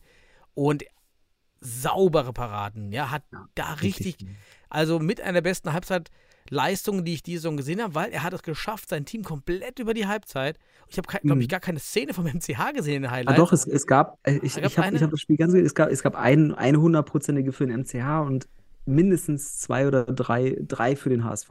Und die hat Kadi Libra echt Ja. bombenmäßig gehalten. Also wirklich stabiler Junge im Tor. Und äh, ja, also der MCH hat immer gute zweite Torhüter in der Bundesliga. Letzte Saison auch schon. Und mit Kadi auf jeden. Fall ein Mann hinter Pacheco, weil der ist immer noch verletzt. Das ist, Also, hat also er der war HSV zwar aber auf auch der schon Bank. gefallen. Der HSV hat da schon ordentlich Wind gemacht. Mhm. Dann Genau. kommt das 1-0. Gut, das war auch ein Eigentor durch Haidiri. Den, Mhm. den Rückstand. Ja, und dann, wie du gesagt hast, dann brettert Meier los in alter Form. Ja, schöner Volley. Ach, Michi Meier freut mich ja immer, wenn er dann wieder mal Das, eine das Tor, das Tor des. Spieltags. Ja, Also wirklich schöner, schöner, schöne Einkick-Variante. Äh, was mir bei dem Tor nicht gefiel, ist das Defensivverhalten, das, die Übergabe von Bollwig zu Agnima. Äh, und Agnima hm, weiß nicht, was, was da passiert. Die Also nicht bleibt vorhandene nicht, Übergabe, meinst du? ja, die nicht vor. Also er, Agnima reagiert schon irgendwie, aber individualtaktisch mh, macht er nicht viel richtig in dem Moment. Mhm. Also ist auch schwer, das wissen wir alle, so ein Volley, so, so ein Lob zu verteidigen, weil es einfach in einen Raum geht, der Ball, wo man einfach nicht ist als Verteidiger. Und äh, natürlich hier Meier und äh, mit dem Einkick ein- einen Aktionsvorsprung hat. Aber das kann man verteidigen, das aus der defensiven Sicht, wenn man es individualtaktisch versucht. Ähm, aber wunderschönes Tor. Michi Ja. Meier, was für eine schöne, schöne Aktion vom, vom HSV. Ähm, Generell der für mich- Einkick ne, war eine schöne Variante einfach. Genau. Ich werde genau diesen Einkick, äh, danke lieber HSV, ich werde das in, in meine Lehrgangsunterlagen mit reinnehmen, werde da, Mhm. werd davon eine Aufnahme machen, um dann das als Variante mal vorzustellen, wie solche Lobs funktionieren. Ja gut, da muss aber sagen, dass neben Michi Meyers den, den, den hohen Ball vielleicht noch zehn andere Spieler so verwerten können. Und das war es dann auch. Naja, aber einen hast du im Team häufig, der das kann. Okay. Ne, also, und das war schön. Also von daher, schönst, das schönste Tor des, des Spieltags aus meiner Sicht. Ähm, aber es gibt noch andere schöne, die wir sicherlich noch besprechen werden. Aber machen wir mit diesem Spiel mal weiter, Daniel. Ja, dann 2-1 durch Klaus, der auch einen Sahnetag hat. Hat mich gefreut für Klaus, dass er jetzt hier so, so aufgespielt hat. Direkt zur Freundin gerannt auf der Tribüne, fand ich auch irgendwie Mhm. auch ja, süß, sein, äh, sein, sein Kind sympathisch. geküsst, fand ich auch ja. toll. Ach, sein Kind war da? Ich habe das war seine Freundin. glaube, oder ich, war ich, zumindest habe ich das wahrgenommen. Ja, war das die Freundin? Okay, sorry, aber ansonsten, er hat auf jeden Fall jemanden Okay. geküsst und das Genau. scheint, schien, schien Liebe zu Ja, sein. ja, Und war wir auf jeden Fall Alter. total sympathisch. Dann Doppelpass mit Hanke 2-1, dann Labiat. Chalani mit richtig schöner Vorlage. Ähm, Mhm. Ja, da stand Cardi zum Beispiel ein bisschen zu tief. Da hätte er weiter vorne stehen können, habe ich Ja. mir jetzt hier notiert. Aber die Defensive war ja überhaupt nicht sichtbar beim, beim MCH hier. Mhm. 4 zu 1 Kla Konter dann nach Konter. Ähm, Klaus, Konter nach Flying, weil vorne verspielt euch ein MCH und 5 zu 1 nochmal Klaus. Ja. Empty Net Goal. verdient für mich, du hast mehr gesehen, kannst du gleich dazu sagen, für mich aus den Highlights absolut verdient für den HSV. Mhm. Ich frage mich mal, ob, ob die, die, die Konstellation Cleverson Pelch doch als Spielertrainer wirklich so gut dem, dem, dem Spiel gut tut oder ob der MCH nicht wirklich einen Trainer braucht, der an der Linie das ganze Spiel steht. Mhm. Schwer einzuschätzen. Ja, weil äh, MCH Ich lässt muss- Federn, ne? Ich sag dir ganz einfach, die optimale Lösung wäre, dass Clever Sopelk nur den, nur den Trainer macht. Das kann man ganz klar sagen. Ne, also die Erfahrung, wenn man sie selbst hat, äh, dann sehen wir einfach, dass Spielertrainer erst ist, kann man machen, aber es wird schwierig. Ne? Und äh, der MCH hat jetzt im Januar seine Spiele verloren, hat auch ein schweres Programm aus meiner Sicht mit Stuttgart, Weilimdorf. Der HSV ist immer so ein Kippspiel, da kannst du mal gewinnen, wie im Hinspiel oder auch nicht. Ähm, und es war in der Hinsicht, die erste Halbzeit war besser als die zweite, muss man sagen. Ähm, aber man, man ist dann auch sehr schnell kopflos, sobald man ein Tor kassiert. Und ähm, diese Saison ist für den MCH einfach nicht leicht. Ne? Man hat ja nicht nur vor der ersten Bundesliga-Saison Söser verloren, jetzt hat man den besten Mann der letzten Saison, Robert Lubitsch, verloren, das größte Talent Ack. Dann war noch der beste Torschütze der letzten Saison, Furkan Aas, bis zum Dezember verletzt. Kalemschi hat noch gar keine Minute gemacht. Pacheco fehlt seit drei Spielen und ein Spiel hat man sogar komplett ohne Torwart gemacht. Also, und mit all diesen jetzt fehlenden Jungs hat man letzte Saison den fünften Platz belegt. Von daher kann man durchaus zufrieden sein, wenn man jetzt Achter wird. Und das ist, muss das Ziel sein, dass man die Liga sichert. Und dann muss man schauen, dass man im Sommer danach rüstet, weil äh, es ist schwer. Und in diesem Spiel sah es nicht gut aus. Und äh, man wird sich jetzt im Februar gegen Düsseldorf im ersten Spiel sicherlich was einfallen lassen. Und ich bin da guter Dinge, ich bin da immer noch optimistisch. Aber man weiß ganz genau, man, man hat halt so ein bisschen Federn gelassen. Und da muss man jetzt mit umgehen in der Saison und man muss trotzdem die Liga halten. Und das ist das Ziel. Das muss das einzige Ziel sein. Ne? In diesem Spiel absolut verdient, auch vom Gesamtblick das Spiel. Die HSV Panthers gewinnen das Spiel absolut verdient. Ähm, gar keine Frage. Vielleicht zwei Tore zu hoch, ne, weil sicherlich jetzt nicht so extremst, dass man irgendwie zehn Tore hätte machen können oder so. Weil auch am Ende zwei Flying-Tore. Und sagen wir mal einfach ein 3-1, 4-1 hätte es auch getan. Unabhängig davon, das wissen wir im Futsal. Genauso, wenn wir gleich über Regensburg und Stuttgart denken. 7-2 war das und da, äh, das war jetzt auch kein sieben, kein fünf Tore Abstandsspiel. So ist das. Aber es war super verdient für den HSV. Es freut mich für den HSV, dass er jetzt Reaktion gezeigt hat, mit dem neuen Spieler den Kader ein bisschen erweitert hat. Und äh, die müssen jetzt weiterarbeiten, damit sie den Ansprüchen gerecht werden. Die wollen sicherlich nicht auf dem siebten Platz bleiben. Da bin ich mir ganz sicher. So. Nächstes Ja. Spiel. Fortuna gegen Ja, St. Pauli. Live-Spiel. Ich war da. Live-Spiel. Erstmal Mhm. tolles Team. DFB TV, super nette Jungs. Haben sich auch gefreut, dass sie bei uns gut versorgt wurden. War halt was anderes für uns. Wir mussten erstmal gucken, wo das LAN-Kabel liegt bei uns in der Halle. Also wieder ein bisschen mehr Organisationsaufwand. Mhm. Aber wirklich äh, sympathische Jungs und das lief wunderbar da, die Zusammenarbeit. Vor Ort haben auch so ein paar mehr Banner aufgehangen. Da der Tipp habe ich jetzt gelernt, auch vom Kamerabild her, graues Tape ist besser als schwarzes oder weißes Tape, wenn man die Banner befestigen muss. Andere Hallen machen das ja mit, mit ähm, Ja, Kabelbindern, aber ne? es geht bei uns ja Kontrast. nicht. Ja, Kabelbinder ist gut, das geht nicht, aber bei uns hat jemand einen 3D-Drucker, jetzt versuchen wir für, wir haben so kleine Löcher in dieser Wand, das ist so eine Ja, Holzverkleidung. da war ja was. Und ich hatte mal gesehen, so, so kleine rote Haken sind das. Ja, ne? die, gehen ja, die waren ja fürs Castello. Das hat wunderbar Ah. funktioniert, aber die funktionieren in der Halle nicht mehr. Aber er Mhm. versucht was. Das ist ja unser, unser, unser, unser Physiker. Also der, der versucht was. Grüße an Sebi. Okay. Und war von daher ein toller Rahmen. Die Jungs aus Hamburg sehr nett. Ich habe mit dem mit Spu ein bisschen äh, gesprochen, mit Mhm. Youssef, glaube ich. Ja, Spu, richtig sympathisch, richtig nett. Haben mir auch noch Schön. beim, beim Aufhängen der Plakate geholfen, der, der Banner, als sie dann runtergefallen sind, mit äh, Valentin Renner oh, cool. kurz gesprochen, der sich auch freut, dass wir ihn so motiviert hätten durch den Podcast. Ja, ich finde, ich finde, ist das auch so eine kleine Entdeckung für mich, diese Saison. So eine kleine Entdeckung ich im Tor. auch gerne öfter sehen, total. Ja. Genau. Also ich, ich fand den richtig, also natürlich hat er da mit äh, Dudek äh, auch, auch Konkurrenz, aber den fand ich gut Hm. in den Spielen, die er auf dem Platz war. Und ähm, von daher, hoffentlich hat er eine Zukunft äh, bei, bei St. Pauli, Muss, ne? weil Dudek ist ja nun auch schon echt älter und war, Mhm. war ein Sahnetag. Sehr gut gespielt, Dudek muss man lassen. Aber das Trikot war halt dann doch schon sehr eng. ja, Fitnesswerte.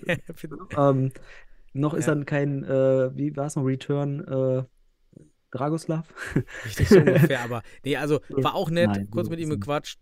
Genau. Nicht so lange, aber super nette Jungs, muss man sagen. Genau, ich, ich finde, ich find Dudek auch äh, hat eine gute Leistung gebracht, ganz einfach. Mhm. Äh, was ich interessant war, es war mal wieder schön, ein Fußballspiel kommentiert von HP Effing zu sehen, beziehungsweise zu hören. Der- also ganz ehrlich, ich, ich, mittlerweile, äh, ihr, ihr ändert es ja nicht. Das ist cool. Ihr, ihr steht dazu und es wird schon irgendwie legendär. Na gut, Denn, wir haben schon ein äh, bisschen eingegriffen, weil der DFB und die Schiedsrichter haben sich Ah, auch? kritisiert. Ja, die haben kritisiert, dass der Stadion- und Hallensprecher auf jeden Fall nicht die Schiedsrichterleitung kommentieren darf. ja, weil das Ja, da- ist auch ein, Da nicht, war ja was. ich glaube nicht so häufig vorgekommen, aber es ist ein, zweimal vielleicht vorgekommen, ich weiß es Ich nicht, kann nicht ich mehr kann es genau. empirisch belegen. Ich habe es ja, ich habe ein Spiel beobachtet und da kam es zweimal vor im Spiel, dass er die Schiedsrichterleistung Genau, das darf nicht mehr sein. Und da haben die auch Ja. recht. Das, Aber ganz ehrlich, HP Effing ist für mich einer der besten Kommentatoren äh, fürs TV. Also DFB TV sollte HP Effing einfach mit seinem Enthusiasmus in der Bundesliga die Spiele kommentieren lassen. Ganz ehrlich. Also, äh, oder die Länderspiele. Fände ich geil. Weil HP Effing, der, das ist eine Rampensau. Und deswegen, also liebe Grüße an HP. So, so gut oder schlecht man das findet, was da manchmal passiert, es ist Geschmackssache. Ähm, und ich fand es einfach, ich finde es, also es war, ist ein bisschen lustig auch gemeint, äh, von Ihnen ein Spiel kommentiert zu hören, weil ich habe das Spiel ja auch mir angeschaut live, vor allem die erste Halbzeit intensiv. Und äh, man kann ihn nicht überhören, auf jeden Fall. Also Ja. es. war- Diesmal hat er echt ein paar gute Witze dabei gehabt, ein paar Pointen, die ich, da muss ich Ja. auch echt schmunzeln. War echt, Ich, war okay. ich, ich, Man ich gewöhnt neige sich nicht dran. mehr zur Kritik in der Hinsicht jetzt. Ich, ich wünsche ihn einfach, dass er vielleicht mal beim DFB das kommentiert, weil es einfach, irgendwie ist er da auch gemacht für. Also vom Rahmen her abzugrunden, war alles super, war auch ein richtig faires Spiel. Ähm, Hm. Ja. War leider für die Zuschauer, 170 waren jetzt da, äh, war natürlich nicht so das attraktivste Spiel. Kampfspiel von beiden Seiten, Mhm. alle haben Mhm. gefeitet. Hat mich gef richtig gefreut, dass wir jetzt da die drei Punkte jetzt damit Ja. nochmal sicherer sind. 1-0 Sehr durch. Faas, war ein bisschen reingestolpert. Dudek vielleicht ein bisschen, bisschen zu tief, hätte vielleicht Faas ein bisschen weiter, ein bisschen früher stellen können. Ja. Und aber war irgendwie so reingestolpert. Und 2 durch war es dann. Das war ein richtig schöner Schuss aus 12 Metern, wobei da Spu 27 äh, da ein bisschen wieder vor der Balllinie steht. Das hatte er ja öfters in den Mhm. letzten Spielen, dass er eben nicht als Pivot mit hinter die Balllinie rückt und dann den, den Ala covert. Aber auch Knesewitsch war da viel zu weit weg, aber den Hammer musst du da erstmal da so reinsetzen. Ja. Das waren ja schon die beiden Tore. Auf, ansonsten waren auf beiden Seiten grandiose Torwartleistung. Beide Ja. Teams hatten gute Szenen. Es war also schon unterhaltsam. so vier Tore mehr für die Zuschauer wäre halt nett gewesen. Ich mag, ich mag deine, mag deine superlative, grandiose Torwartleistung. Finde ich gut. Also waren zwei wirklich sehr gute Torwartleistungen, muss man sagen. Also sonst wäre es auch nicht so niedrig geendet. Und eins muss ich auch sagen, es freut mich wirklich sehr für Fortuna Düsseldorf, ähm, dass sie jetzt auch das Ganze ummünzen, den Aufwand, den ihr betreibt, es freut mich, also wirklich, auch wenn man es mir kaum glauben mag, aber ich freue mich für Fortuna. Oh, wirklich. oh Sebastian, dass ich das aus deinem Munde Ja. noch hören darf. Vielleicht, hör- Aber auch- vielleicht willst du aber mal auch eins unserer leckeren Sandwiches probieren, die wir immer anbieten zum Spiel. Ne? Ja, da bin ich dabei demnächst. Ja. Aber was ich, was ich äh, sagen will, ist einfach, ich analysiere eure Spiele dann ja auch ein bisschen mit. Und da gefiel mir die erste Halbzeit richtig gut. Also man hat es genau richtig gemacht gegen Pauli. Offensiv schön Breite halten und dann die Lücken in die Tiefe nutzen, weil Pauli die selten schließen kann. Und in, ja, Pauli hat es in der ersten Halbzeit in vielen Bereichen gefehlt. Ne? Und zwar hat man individualtechnisch offensiv immer irgendjemand, der da versucht. Aber offensiv kam da individualtaktisch zu wenig, defensiv dann auch ganz schwach teilweise, auch bei den Gegentoren. Also beim zweiten Tor von Faas, wunderbar, toll. Ball attackiert mit der Picke drauf, aber ich glaube, er war auch ein bisschen überrascht, dass er so frei war und keinen Druck hatte. Wunderbar, und das muss, das macht Fortuna jetzt. Sie nutzen die Chancen. Das ist sehr, sehr wichtig. Das hat gefehlt in der Vergangenheit. Und die beiden Spieler, Hudacek und Recinecek, tun dem Team einfach gut, weil dadurch auch die anderen Spieler äh, ja, sich verbessern. Also von daher wunderbar. Freut mich für Fortuna. Verdienter 2-0-Sieg. Ich freue mich auch für De Groot zu 0 zu spielen. Das ist auch eine schöne Erfahrung. Und jetzt ist Fortuna gesichert. Die werden nicht, ihr werdet nicht absteigen. Fünfter Platz. Ich glaube, da müsst ihr jetzt drum kämpfen, dass die anderen da nicht noch äh, kommen. Ne? Die HSV Panthers, St. Pauli möchte sicherlich noch aufholen. Aber fünfter Platz wäre genial für euch. Super Platzierung. Ja. Schön, Dann freut können wir auch zum nächsten Spiel gehen. Wir haben schon über Mhm. eine Stunde, ja, schon eine Stunde fünf. Komm, Ja, lass- kriegen wir hin. Äh, so Wacker gegen Weidendorf. Ja. Wacker gegen Weidendorf. Was haben wir dazu? 1 zu 4. Äh, Wacker, hm, also durch die Niederlage vom MCH sicherlich noch nicht ganz aus dem Rennen. Äh, ist, da ist noch alles möglich, aber eine weitere Niederlage. Wacker sah in manchen Szenen nicht gut aus. Ich fand jetzt Weidendorf auch nicht wieder, war nicht Ferrari, sind sie bis heute nicht. Ähm, was sagst du zu dem Spiel? Ja, ich bin auch etwas enttäuscht weiterhin, dass der TSV unter, unter, seinen, unter seinem Potenzial einfach bleibt. Also Ja. bei St. Pauli wirklich wenig Ansätze von, von strukturiertem Spiel leider. Klar, sie hatten Wacker, viele Wacker. Abgänge, Wacker, Entschuldigung, äh, Ja. wirklich viele Abgänge, aber sind engagiert und bemüht. Trotzdem wäre da aus meiner Sicht mehr drin gewesen. Mhm. Immerhin jetzt mehr Zuschauer, wenn man DFB nicht glauben oder genauso viele wie beim HSV. Da waren halt viele auf der Kamerasicht. Das freut mich, dass da doch der Zulauf ist bei Wacker auch. Mhm. Ja, ansonsten, ja, 1-0 Knesewitsch, Stöser gewinnt Laufduell gegen Lesi, was für mich auch ein Schwachpunkt ist bei Wacker, wenn man das weiß. Mhm. Also eigentlich musst du dein Schnell-Ala einfach auf die Seite von Elesi packen Ja. und dann Mhm. machst du einfach immer diesen sind. klassischen Vertikallauf. Ja. Muss halt beidfüßig sein und dann bist du vorbei, das ist genau hier passiert. Preisler merkt man in dem Fall wieder diese Unerfahrenheit ab. Er steht dann da irgendwie drei Meter vor dem Pfosten. Ja, der Junge ist, glaube ich, gut, hatte gute Ansätze, auch Potenzial da. Der braucht jetzt so Torwarttraining. Weiß nicht, Ja, inwiefern es da jetzt äh, was gibt. Das sind halt so Kleinigkeiten, die, die viel ausmachen, die man aber schnell korrigieren kann, so rum gesagt. Ja, genau. Ja. Da ist gutes, gutes Potenzial zu lernen, würde man sagen. Genau. Ja, Ja. 2-0 Dervijay war ein guter Konter. 3-0 Söser, schöne Kombination. Auch ähm, Wacker da, aber auch ohne Druck irgendwie. Ne? Da fehlt der Diamant, Ja. steht auch nicht, oder die, die Raute steht einfach nicht. So die Basics sind Ja. einfach nicht so ausgeprägt. Ähm, wer mir gut gefallen hat in einigen Szenen, auch ein paar Tricks. Joost, Ja, Philipp Joos Den- war dabei. Mhm. Ist ja nicht immer dabei. Ähm, hatte auf jeden Fall Impact auf das Spiel. Ähm, und ja, die Frage ist halt, ob so ein Joost jetzt jedes Spiel dabei ist oder ob er jetzt nur ausnahmsweise mal da war, weil er halt Fußball spielt. Ähm, ist halt eine Frage, weil ohne Joost ist Wacker auf jeden Fall übersichtlich, was, Mhm. was, was, was, ich sag mal, äh, ja, erfolgsversprechend aussieht. Ne? Ähm, wie du schon sagst, es gibt in der Defensive Schwächen, auch du hast gerade angesprochen, die Struktur in der Defensive fehlt teilweise.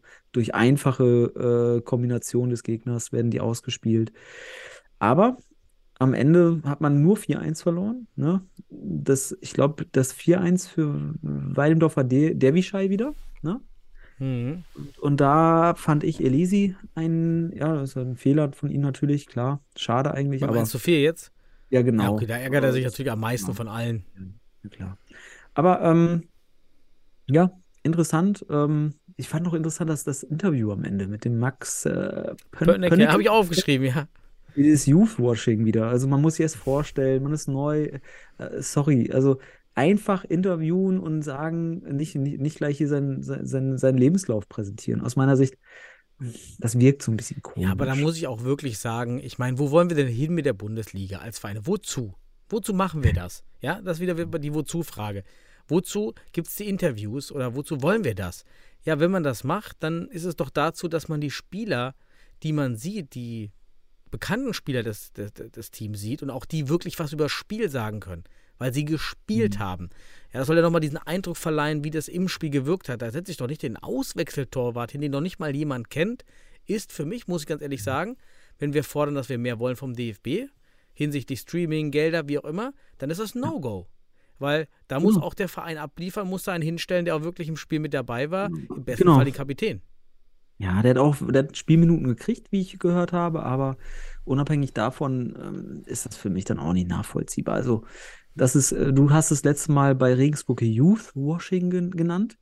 Äh, so, hör- so wirkte das. Ähm, ja, okay, aber damit ist das Spiel auch abgehakt. Mehr braucht man zu dem Spiel Nee. nicht sagen. Okay, Ne? Kommen wir zum nächsten Spiel und dann haben wir auch schon fast vieles Da habe durch. ich, so. So. hab ich auch gar nicht so viel aufgeschrieben jetzt. Ja, äh, Stuttgarter FC gegen Jan Regensburg. Ich fand es mega interessant. Mega interessant, das Spiel. Ähm, ich habe mit äh, Florian im Nachgang gesprochen über das Spiel. Ähm, erstmal muss ich sagen, ich, ich sage ja immer, der Stuttgarter FC springt so hoch, wie er muss. Auch in diesem Spiel. Aber Daniel, die Tore. Individualtaktisch, die Schuss finden. Wahnsinn. Einfach, was Stuttgart da abliefert. Ähm, und äh, erstmal über Spiel, weil Stuttgarter, der Stuttgarter FC hat noch zwei potenzielle deutsche Nationalspieler im Ärmel. Wusstest du Mhm. das, Daniel? Das weiß kaum einer. Also ich frage mich, ob der DFB das weiß. Und die sind so gut. Also von daher, ähm, kleine Vorgeschichte noch für, vor dem Spiel, bevor du loslederst. Ähm, bei, bei Regensburg beide Torhüter erkrankt. Ähm, Raul Guimaraes lag die ganze Woche flach, also ist dann ins Tor gegangen. Mm, Hatte sicherlich Einfluss auf seine Leistung, weil es sah echt bei fast allen Toren nicht optimal aus, so kann man es sagen. Ja, das, das meine, mein, mein erster Hinweis zum Spiel. Jetzt wirst du sicherlich über die Tore ein bisschen erzählen wollen. Ja, ich habe gar nicht so viel aufgeschrieben, außer dass Gimaresch wirklich bei vielen Toren nicht gut aussah. Aber was könnte es jetzt erklären? Wenn er krank war oder ja, so sah es, das könnte es erklären, weil es waren wirklich viele Ja. komische Tore, die man per Kamera so sieht, denkt, wow, okay, war das nicht haltbar? Vielleicht beim 1-0 bei Michewski, okay, diese Bombe da aus 12 Metern, die er da zündet. Ja. Boah, davor Djindjic mit dem, wie du meinst, mit den Finters.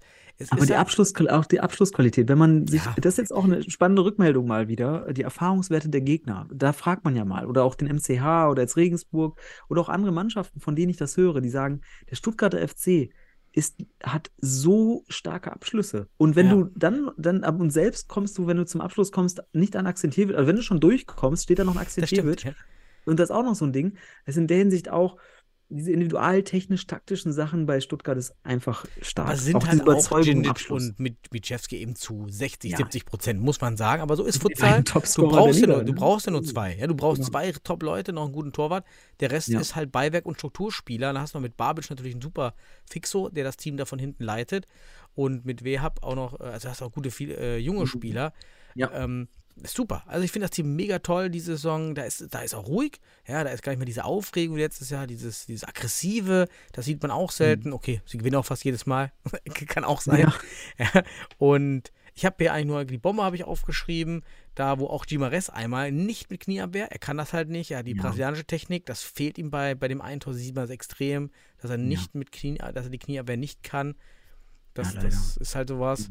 Lubic Das ist hatte ich technisch. ausgeschrieben, schön frei nach Ecke. Da dachte ich, okay, warum steht der da nun so frei? Ja, also das war ein bisschen zu einfach. Dieses 5 zu 1 und 6 zu 1, geil, AK-47, Akzentevic ballert einfach das Ding aus 40 Metern, ja, vielleicht 36 Metern Genau. in den Kasten. Hat mich gefreut. Etwas verwirrt war ich über das Interview von Wolfram Bunz. Hat alles gut erklärt und dann kam ein hart umkämpftes Spiel.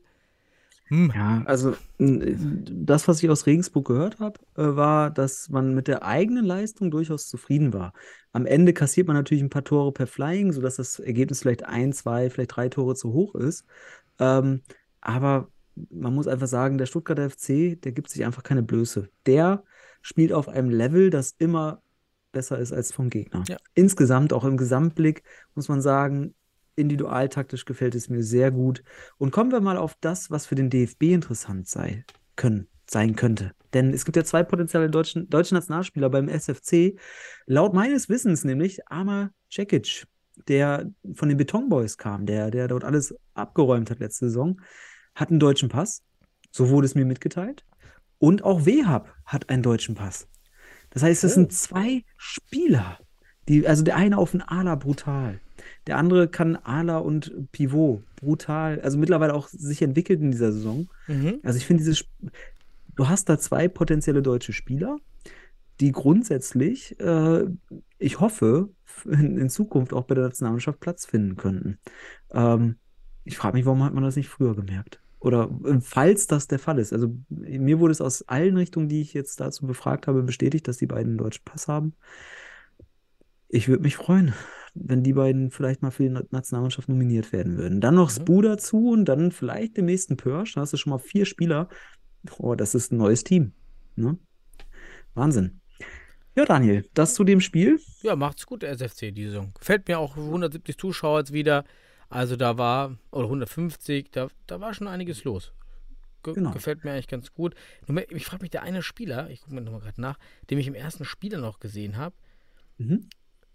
Ich gucke mal gerade Wen nach. hast du gesehen? Wen hast du gesehen? Der mir so gefallen hat. Ich habe den Namen vergessen. Ich finde ihn mich gar nicht mehr. Mir da, vielleicht er verletzt vom Stuttgarter FC. Ja. Äh, der, Radin. der SF Radin. ah, Wo ist Radin hin? ja, beim SFC verschwinden Schade. auch manchmal. Vielleicht verletzt oder so? Da waren ja auch richtig Ja, gut. es gibt auf jeden Fall neun Spieler. Technisch, ja, schade. Also Eldin Husic ist dazugekommen. Man hat Neuverpflichtungen jetzt für, die, für das Saisonfinale Richtung Playoffs, denkt man. Winterpause nutzt man. Also der SFC baut jetzt äh, weiter an seinem Kader und ist der, der heißeste Anwärter auf eine Titelverteidigung, so kann man sagen. ne? Also Mhm. ähm, muss man sagen, wobei Hohenstein sich auch keine Blöße gibt, können wir gleich rübergehen ins letzte Spiel, Daniel. Und zwar in Penzberg, Hot 05, 10 zu 2 gewonnen. Daniel. Wir haben ja mal gesagt, ah, so zweistellige Ergebnisse, also viel Analyse werden wir jetzt hier nicht betreiben. Aber es gab ein paar Szenen, die Aufmerksamkeit brauchen, finde ich. Hast du was? Willst Ja, du uns was erzählen? Natürlich erstmal diese Sondertaktik, die da sich Penzberg Mhm. überlegt hat. Nämlich, äh, wir spielen einfach die ganze Zeit mit Flying. Ja. Ich finde es gut, dass man was anderes probiert gegen einen Gegner, der überlegen ist. Dass man die ganze Zeit Flying spielt, finde ich total, äh, ja, Mhm. völlig absurd. Ja, weil, ich meine, der Gegner, so ein Gegner gewöhnt sich daran und dann, dann verlierst du halt trotzdem ziemlich hoch. Man hat eins nur geführt, dann hätte man noch umstellen können, Drittel, ähm, irgendwie Drittelverteidigung, meine Lightning-Technik. Ich meine, ich, ich, vielleicht habe ich dir das schon mal erzählt oder hier im Podcast. Meine Lightning-Taktik. Blitz, Blitz, Blitztaktik. Die Blitztaktik, Genau. Lightning-Taktik, die ich mal gespielt habe mit meinen Toro Futsal Lightnings, deshalb habe ich jetzt Lightning-Taktik einfach Mhm. äh, genannt. Nämlich Passt. einfach gegen einen extrem überlegenen Gegner einfach den Ball immer nach vorne pfeffern, am besten ganz hinten in Seiten aus, sodass dass man erstmal viel Zeit hat, sich wieder zu erholen. Und dann der Gegner muss immer wieder neu anlaufen. Man geht gar nicht selbst in den Spielaufbau, weil man da nämlich Mhm. gegen so einen Gegner die meisten Fehler macht und ein Konter ist dann direkt tödlich und wartet auf die Interception und fährt dann selbst so einen, so einen Konter, der dann wenig Gefahr hat eines Gegenkonters.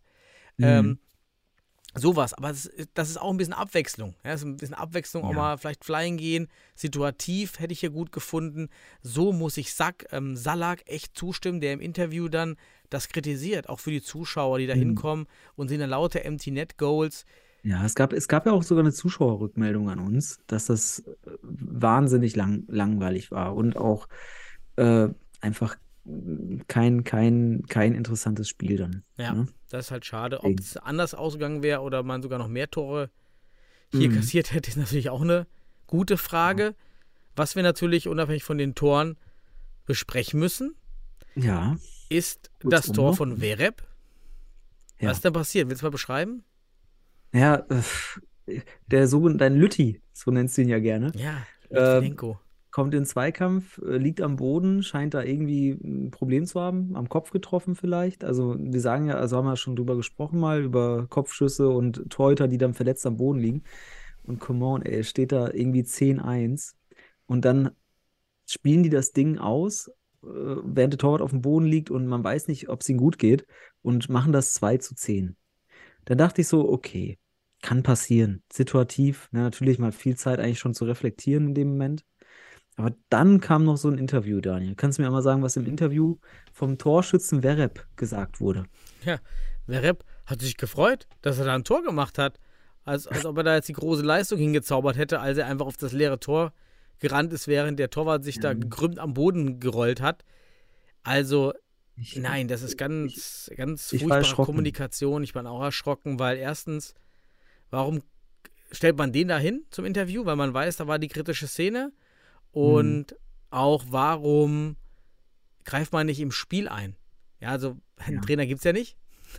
Ja, und das ist vielleicht ein Problem, weil du da jemanden brauchst, der eben ausgebildeter Trainer, Pädagoge ist, der sagt, okay, pass auf, du hast nicht gesehen, dass er da liegt, alles gut, alles fair, ey, es steht 10 2 und es wäre so günstig gewesen, hier Fair Play zu zeigen. Einfach Ja. das Elfte. Fertig. Einfach das Elfte. So billig hast du noch nie deinen, deinen Ruf äh, aufpoliert als faires Team, wenn Genau. du das, den, den Ball hinten reinlässt, wie, wie 97 da bei, bei der Mhm. Schmach, wo man auch das Tor ins eigene Tor geschossen hat, beim Barcelona.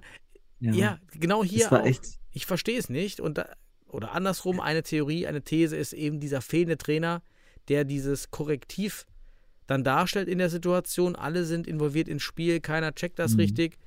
Und dann stellt man ihn auch doch dahin. Ja, war ein ganz armes Kapitel, muss man sagen.